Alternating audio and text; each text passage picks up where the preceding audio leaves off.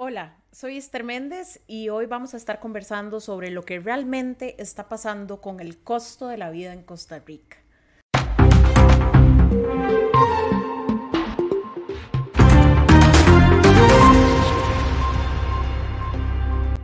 Como ya todos sabemos, Costa Rica es un país extremadamente caro y donde vivir y sobrevivir es muy complicado.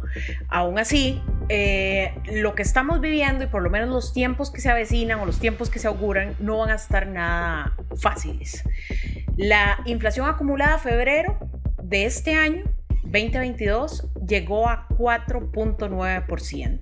Eso significa que para una familia que gastaba un millón de colones al mes, ahora va a tener que desembolsar un año después un millón 49 mil colones por esos mismos gastos. Mucho de esto eh, se viene acumulando por las tensiones mundiales, por el conflicto en Ucrania y Rusia, por los efectos que todavía persisten de la pandemia, la crisis de contenedores, etc. Y mucho también con la forma en la que Costa Rica ha determinado los precios de algunos bienes o servicios de consumo masivo. Vamos a, a conversar más eh, específicamente algunos de estos. Ya en otros segmentos de realmente hemos visto cómo la fórmula nociva del cálculo de los combustibles hace que cada vez que crece el costo de la vida, eso se le acumule trimestralmente al impuesto que se pagan los combustibles y los combustibles que es un bien que utilizamos para muchas, muchas cosas, se lo cargan a estos otros bienes y servicios. Entonces, vamos a, ver más específicamente algunos ejemplos. Ok, veamos. Eh, se anuncia que el aceite va a tener un incremento por lo menos un 20% en los próximos meses. El arroz ya subió de precio. El arroz, recordémonos que es un precio regulado eh, por kilo por el make y va a subir hasta 32 colones por kilo de arroz. Los combustibles que siguen aumentando, hay varias propuestas de ley para, para esto congelarlo y la última fue el viernes pasado donde el presidente de la República dice que a los transportistas, a las personas eh, que transportan personas o carga y también al sector agropecuario les va a generar un crédito fiscal con lo que paguen de impuestos a combustibles. Nadie entiende muy bien cuál es la pretensión del Poder Ejecutivo con esto, porque al final del día muchas de esas personas no están generando ganancias y no están teniendo renta con la que después puedan compensar esos créditos fiscales. Y la verdad es que a nadie le sirve un crédito fiscal en el papel en el Ministerio de Hacienda, yo creo que a, miles de personas saber que tienen un crédito a favor en el Ministerio de Hacienda por 100 mil, 200 mil, 300 mil colones, no les llena, no les llena de comida la refrigeradora. Entonces, eh, ese proyecto está empezando en la Asamblea Legislativa, vamos a ver en qué termina. Hay proyectos de otras personas para congelar ese impuesto para que no siga creciendo a la medida que crece la inflación.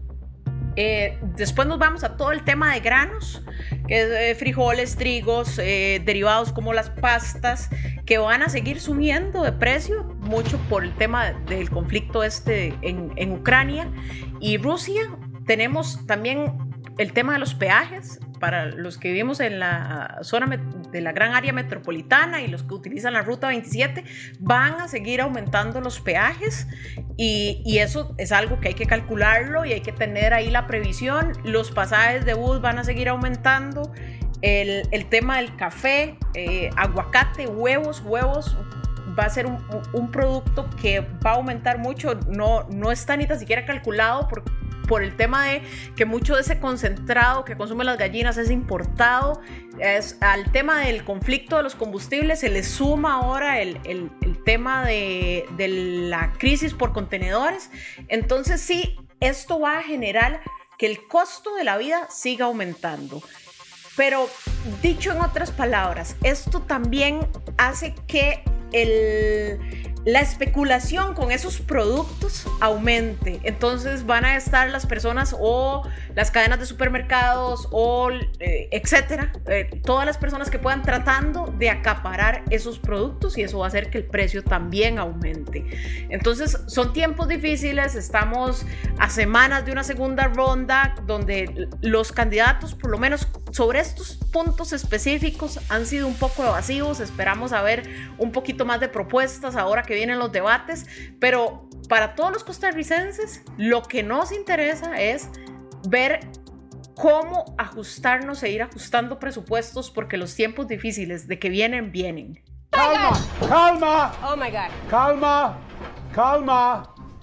Lo bueno es que la economía costarricense eh, está creciendo, estamos creciendo a un ritmo sostenido, el turismo se está recuperando y uno diría que sea quien sea que gane las elecciones va a intentar eh, ver cómo hace este crecimiento exponencial y cómo hace que llegue a las zonas o a las poblaciones a las que no les ha llegado el crecimiento y que todavía están sufriendo con una pandemia y con las consecuencias del conflicto bélico de Rusia y Ucrania.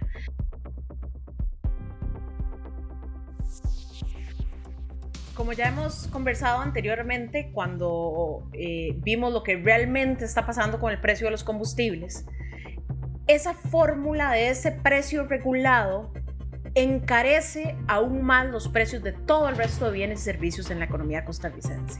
Yo sé que algunos de ustedes han comentado, bueno, ¿y qué hacemos con el hueco fiscal que esto le genera Hacienda y los programas de gobierno que con eso se financian? Bueno, en Costa Rica eh, se ha calculado que la propensión marginal a consumir es muy alta. ¿Eso qué significa? Para ponerlo en, en palabras más cotidianas, lo que significa es que lo que las personas se ahorran con ese impuesto al combustible van y lo gastan o lo invierten en más bienes y servicios de la economía. Entonces, el gobierno eventualmente recupera parte de esos impuestos, hasta un 60% de lo que deja de percibir, lo vuelve a recuperar el gobierno para sus programas, porque los bienes y servicios que se consumen, por lo general, están cargados con el impuesto al valor agregado o eventualmente renta. Entonces, no es que esa plata las personas solamente se lo ahorran o la guardan debajo del colchón, no, las personas van y consumen. Por eso es que es importante entrar a ver qué es lo que realmente encarece o qué es lo que realmente eh, desglosado compone el precio de sus bienes y servicios regulados.